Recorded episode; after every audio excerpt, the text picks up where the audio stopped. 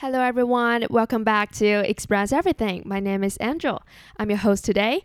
I'm a Taiwanese student who loves to create inspirational content and share my thoughts on this platform. On this channel, I will share some of my personal experience along with some knowledge relating to mental health and personal growth. Sometimes I like to chat with my friends and talk about problems that people nowadays often encounter. So, if you're interested in improving your overall life and be the better version of yourself, just join us. Join us in this beautiful community. You can listen to this podcast via platforms like SoundOn, Spotify, and KKBox. And I also have a YouTube channel where I put the videos of the interviews I have done with my wonderful guests. I'll put the link in the description box. Feel free to check it out. If you like my podcast, please leave a like and hit the subscribe button. I'll very much appreciate that. Thank you for tuning in to Express Everything.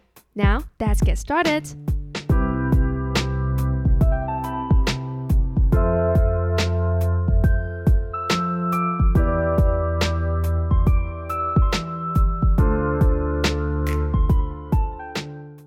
Hello everyone, how have you been? I hope you guys are all doing great.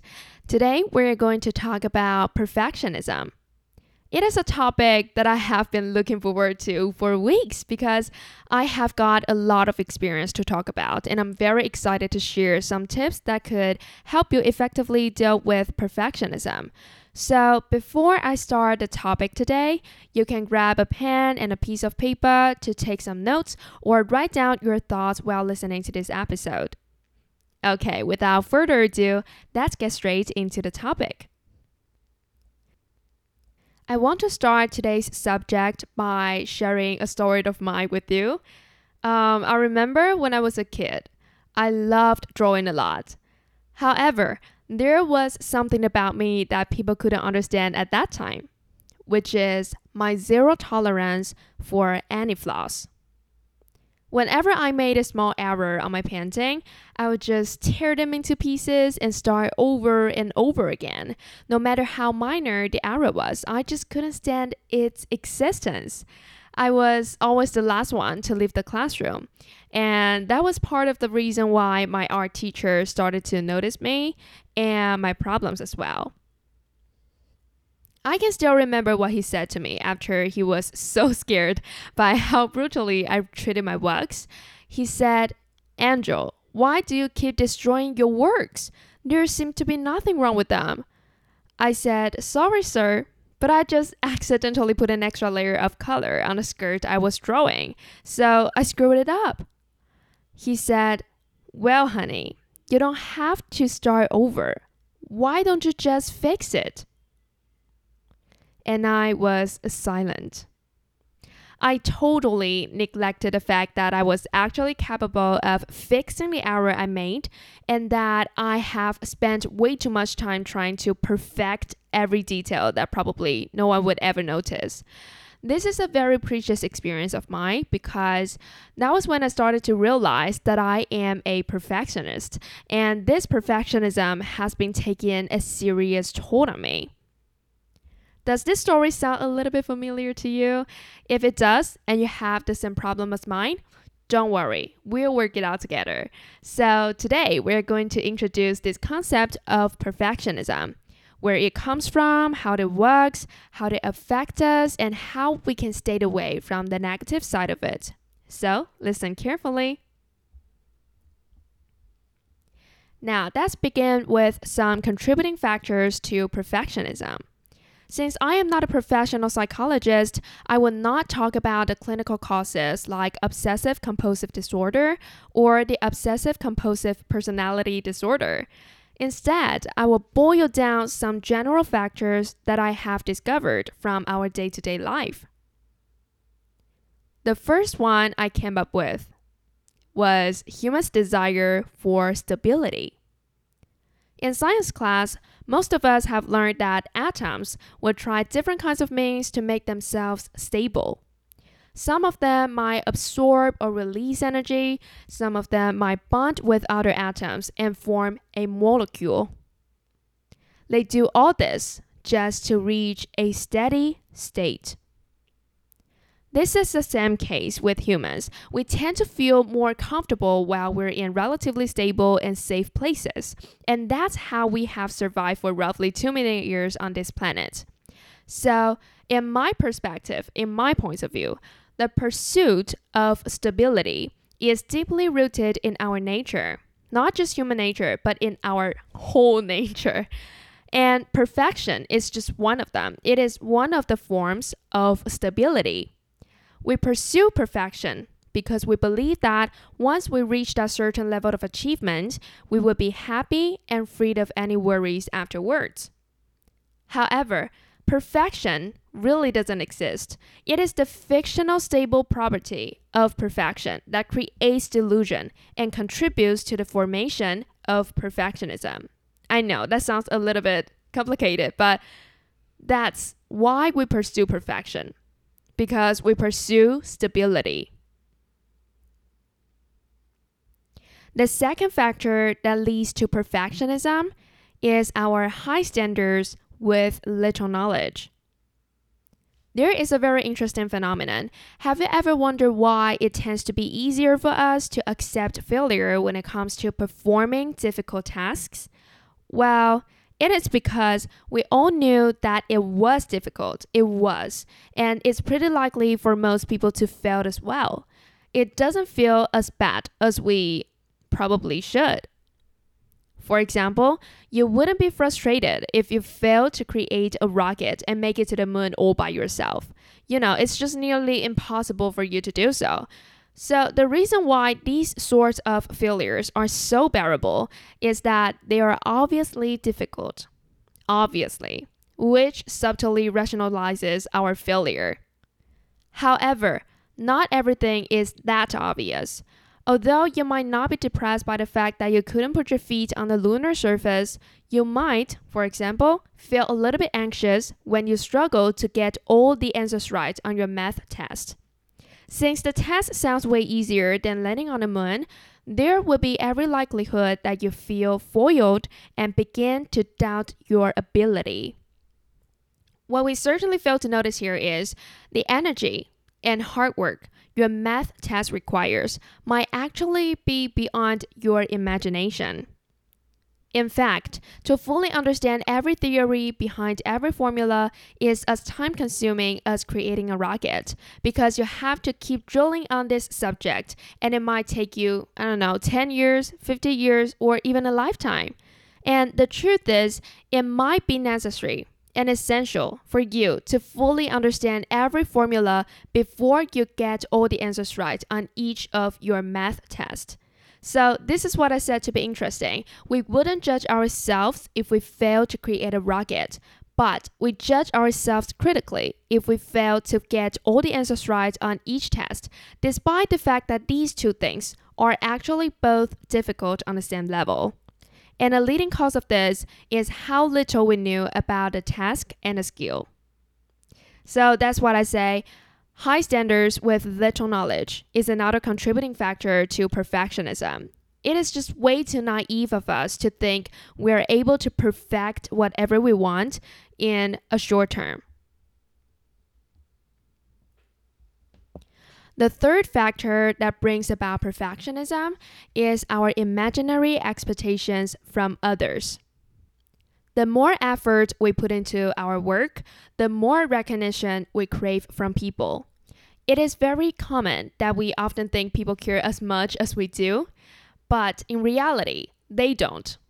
What we thought to be important, especially the details, might not be what people would actually notice at first sight. The best example might be my experience of making my previous episodes because I remember I was incredibly stressed out while I was writing the script. I couldn't help but keep paying attention to irrelevant details like how many words should I say or whether I'm writing things in an organized or logical way. It's just tiring.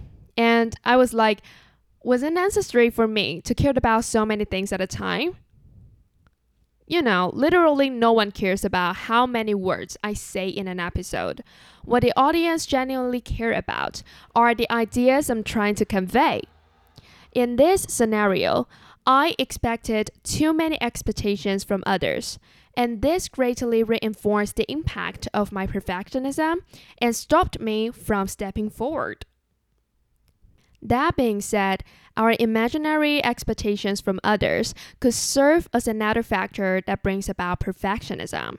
We cared too much and thought that people do it as well. Okay, so these three humans' desire for stability, high standards with little knowledge, and our imaginary expectations from others are the three factors that I think to contribute to perfectionism.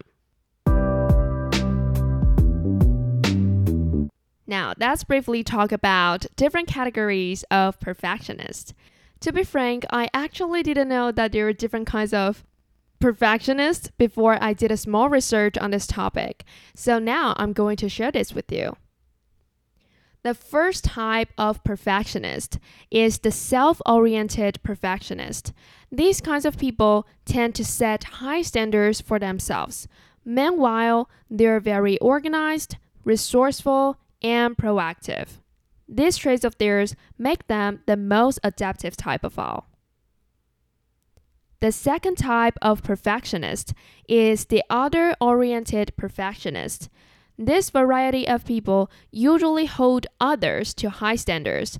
They are considered to be judgmental and critical, which makes it hard for them to build strong relationships with others. The last type of perfectionist I'm going to introduce here is the socially prescribed perfectionist. This type of perfectionist is very self-critical in a bad way, in a really bad way. In contrast with the self-oriented perfectionists, they pay more attention to external standards given by their families, friends, or even colleagues. Hence, it's very easy for them to feel anxious and unconfident all the time. I myself didn't fit into any of this. Um, I'm more like a mixture of these three, so just don't bother to sort yourself into any of these categories.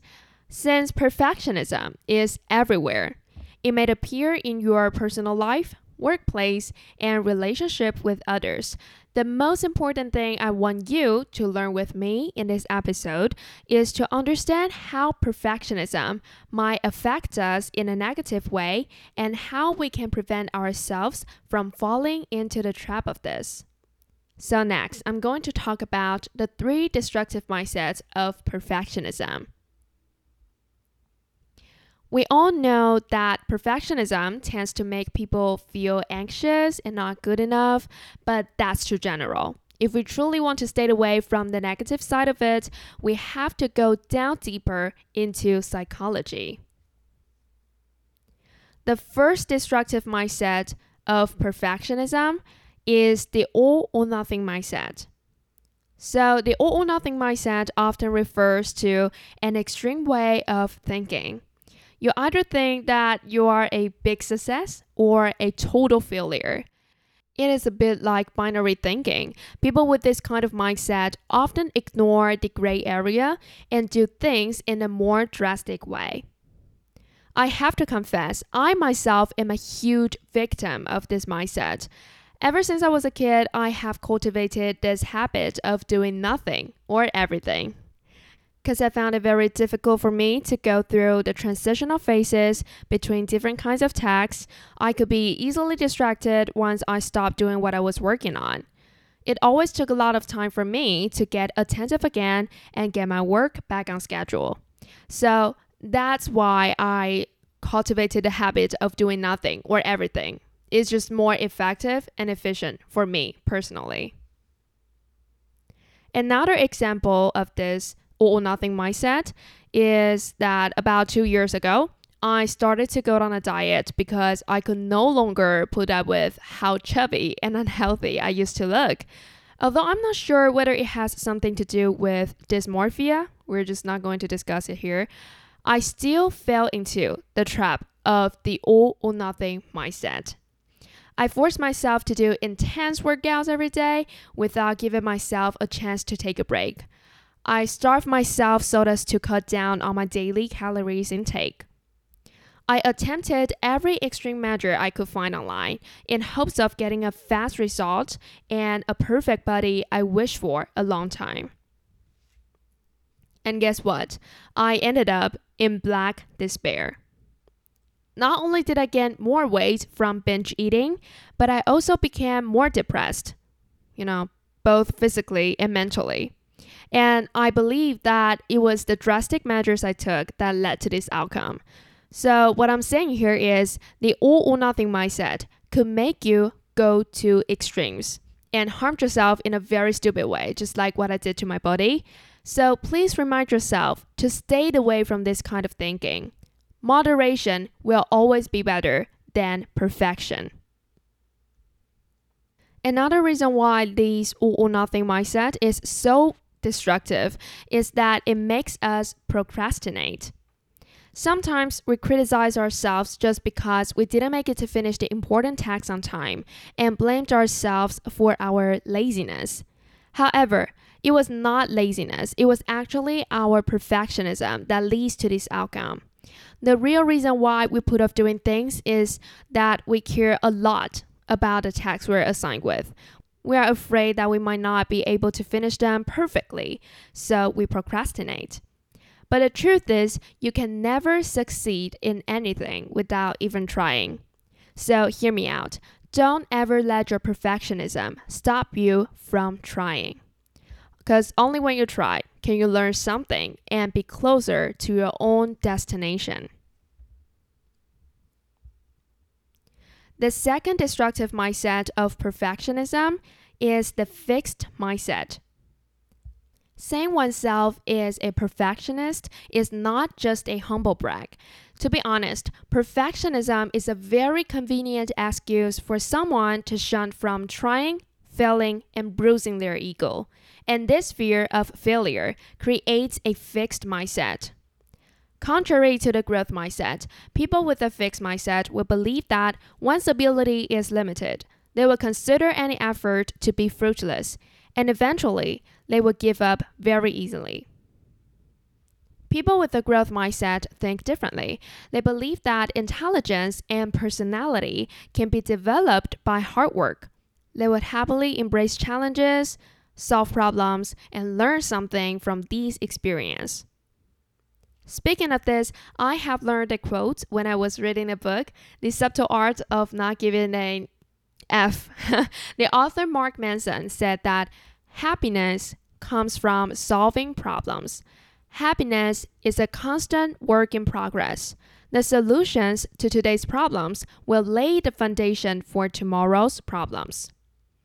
I found this quote very inspiring because it could serve as the definition of happiness for people with a growth mindset.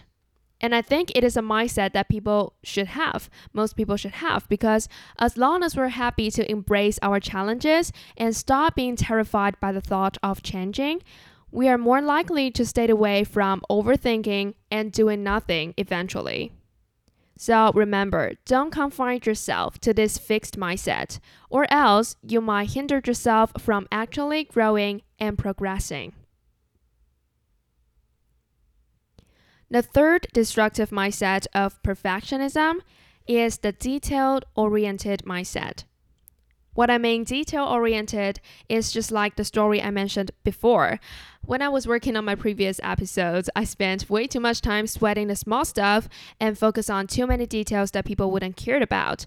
The only thing I got in the end was my low efficiency. Believe me, constant tweaking does no good. It is a byproduct of perfectionism, and it could stop us from seeing the big picture and lead us to the wrong direction. The most classic analogy or metaphor, I don't know, I could think of right now is tidying up your room. Have you ever got distracted by the weird little stuff in your drawer and totally forgot that you are trying to tidy up your room? You might spend hours and hours trying to figure out when and why you put that stuff in your drawer and ended up in an even messier bedroom.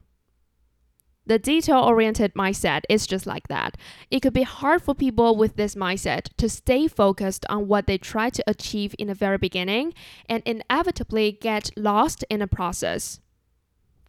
In other words, the detail oriented mindset could only be distracting. Stop paying attention to those minor details.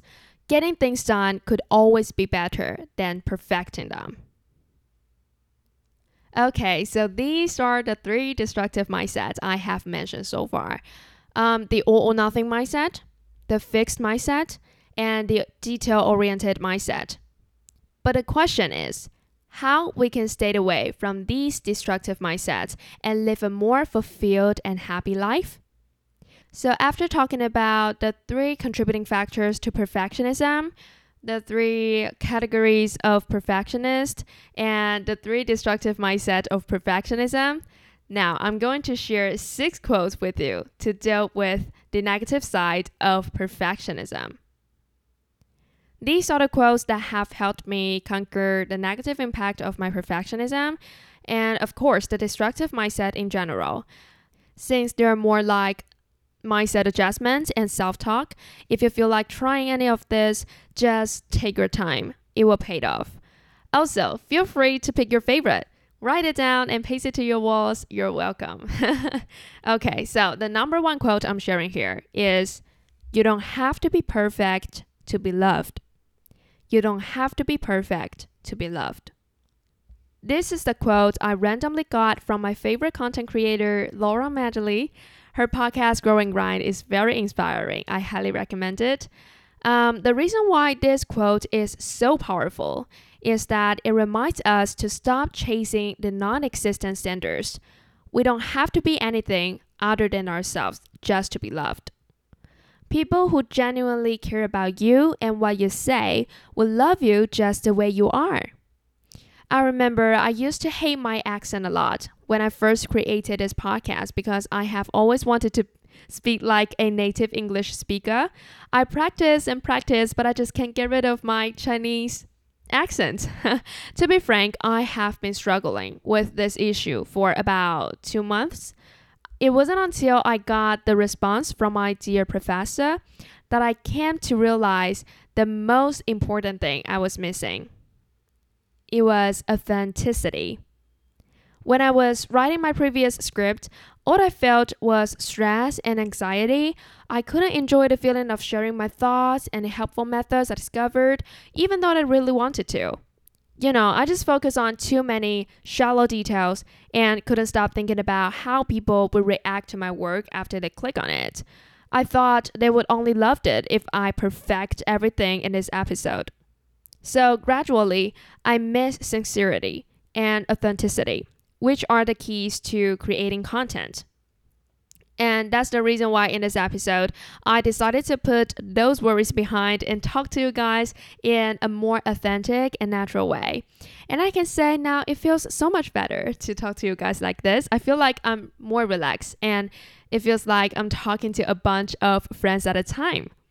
So please, whenever you start to feel unconfident or not good enough, just tell yourself that you don't have to be perfect to be loved. Also, if everyone in this world is a perfect round instead of an irregular shape, it would be unbelievably boring. So don't forget to embrace your uniqueness as well. The number two quote of today is it's okay to not feel okay. There was another thing I learned from the book I just mentioned The Subtle Art of Not Giving an F. It is the backwards law. So, what is the backwards law? It means the desire for a more positive experience is itself a negative experience. And paradoxically, the acceptance of one's negative experience is itself a positive experience. It might sound a little bit complicated, but it's actually pretty simple. Um, in other words, trying to be somewhat flawless is not a good experience, but accepting the flaws of yours could be an optimal experience.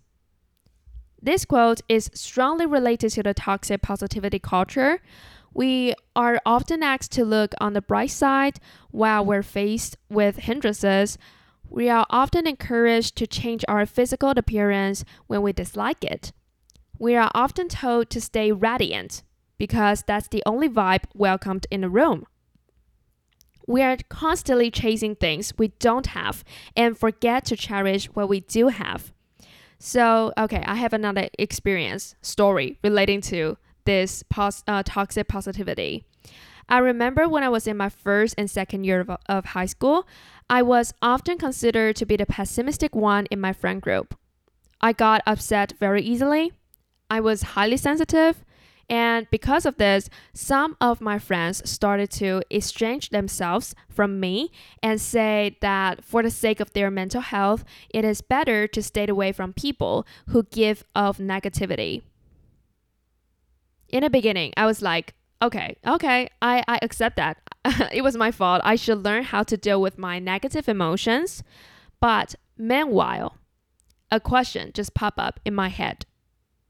What if there were people on this planet that couldn't tackle their negativity on their own? Should we just leave them and tell them to fend for themselves? How ruthless could that be? And why do people try so hard to stay away from negativity instead of doing something with this? Okay, so that's more than one question, but my real question is how about our negative emotions? How about them? The huge problem with this toxic positivity culture is that it totally ignores the importance and the influences of negative emotions. Negative emotions are always thought to be useless and problematic. However, negative emotions are just as important as positive emotions. They're like our pen nerves.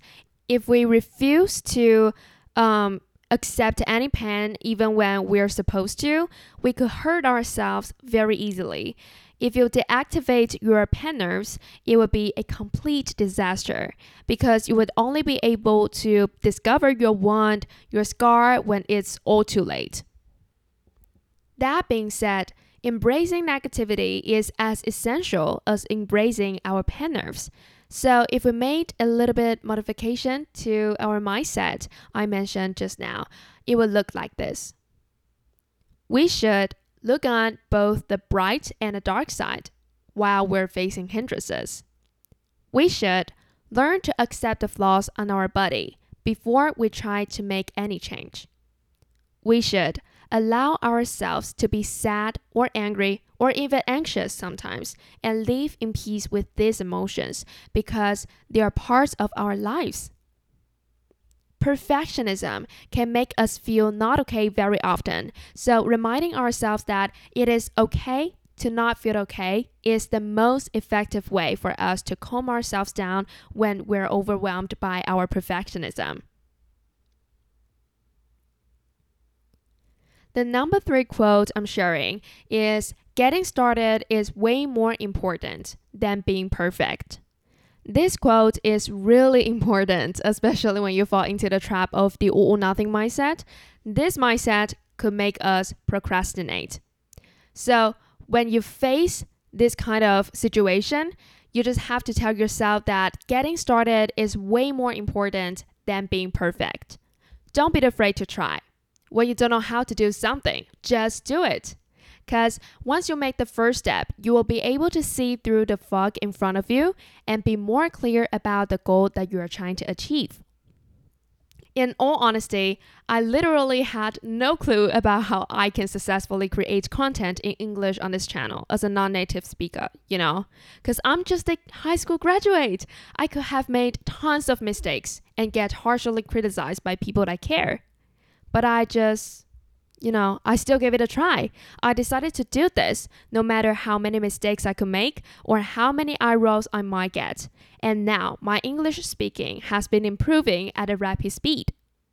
So, the lesson I learned from this experience is getting started will always be better than trying to be perfect in the first place because it is impossible to do so, and we don't have to do that. So, whenever you feel like doing something, just get started and you will know your next step. The fourth quote I'm sharing here is Stop being a perfectionist. Doesn't mean doing things sloppily or stop giving an F about any details.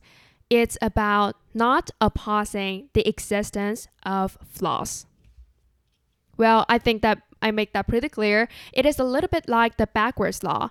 Some people might think that stop being a perfectionist means stop trying your best to take care of the details while doing anything. But that's not correct. That's not what I mean.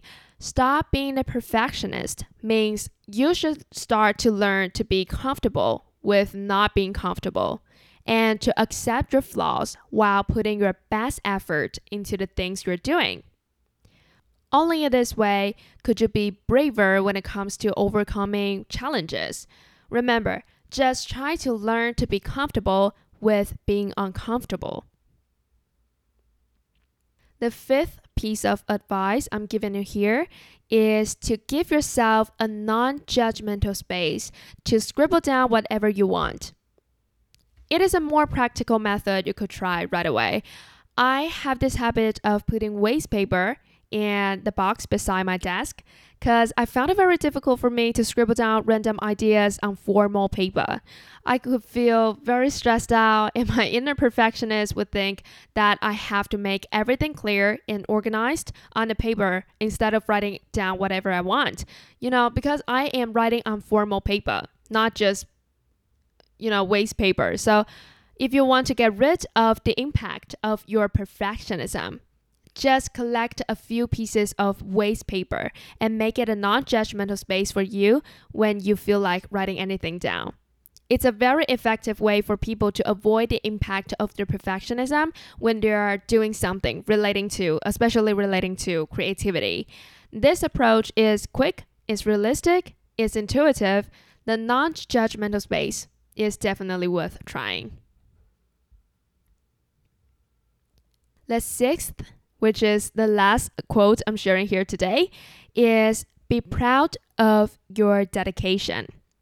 Just like what a parent would tell their children to just do your best. Believe me, as long as you start to appreciate your dedication, you will feel the sense of achievement and it will be a lot easier for you to keep moving forward. To be frank, the fact that you are listening to this episode could serve as evidence that you are willing to make an effort to improve yourself. I appreciate your effort and acceptance of this imperfect episode, so you should also appreciate your effort and accept the imperfect part of you as well. Just remember to always be proud of your dedication, be proud of your flaws, and be proud of yourself. Okay, that's it for today. I hope you guys have learned something from this episode. It is a topic I probably will want to talk about again in the future, you know, maybe from a different perspective. So, if you have any thoughts relating to this topic, feel free to share them with me on Instagram or any platform you like. Just don't forget to click the subscribe button so you can listen to other interesting stories and topics in the near future. Thank you for listening to Express Everything. I'll see you in the next episode.